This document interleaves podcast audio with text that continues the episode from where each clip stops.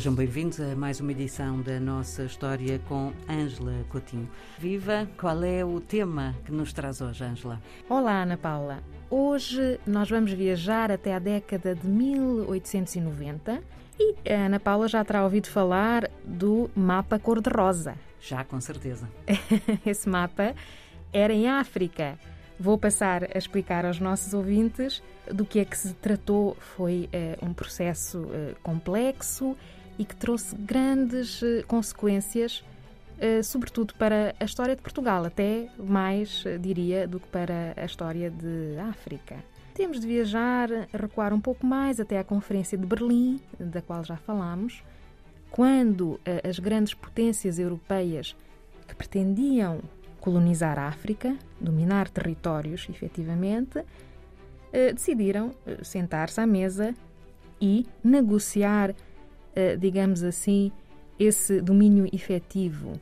E ficou decidido nessa altura que iria ser, de facto, seguido o princípio da ocupação efetiva dos territórios no continente africano e não a da presença histórica.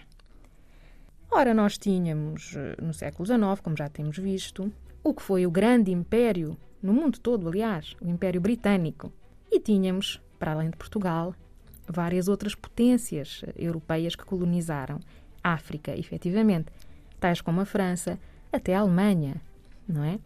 Uh, temos falado também da Holanda como potência colonial uh, no século XIX e XX.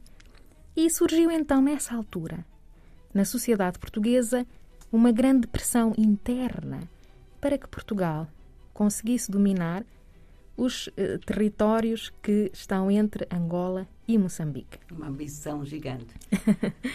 é verdade, ao abrigo do tal argumento da presença histórica, mas que não foi aceite, como vimos, por outras potências coloniais.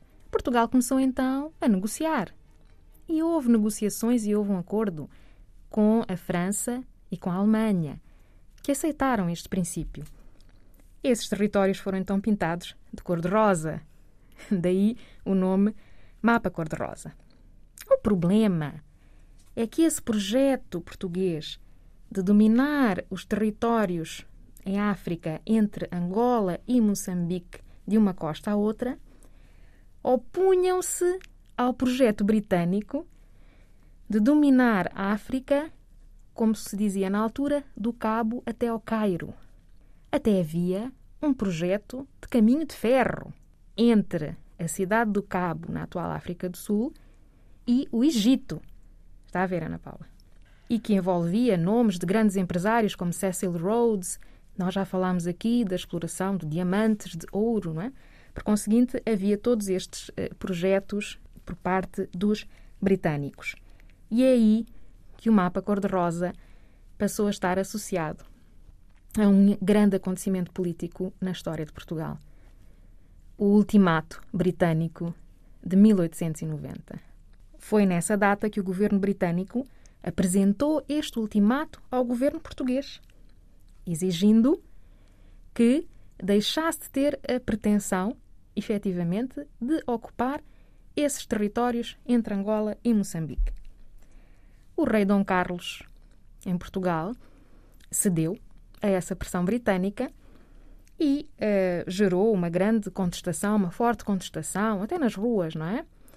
Os historiadores uh, consideram que este ultimato e a forma como as coisas foram geridas na altura foi uma das causas do fim da monarquia em Portugal, 20 anos depois. Portanto, para termos uma ideia do peso que teve este processo do mapa cor-de-rosa do ultimato precedido da Conferência de Berlim. Contudo, em 1891, celebrou-se um tratado entre Portugal e a Grã-Bretanha e eh, Portugal conseguiu obter, ter, digamos assim, este reconhecimento por parte de outras potências europeias, não é? Uh, do domínio uh, de territórios em Angola e Moçambique muito mais vastos do que aqueles que Portugal efetivamente controlava.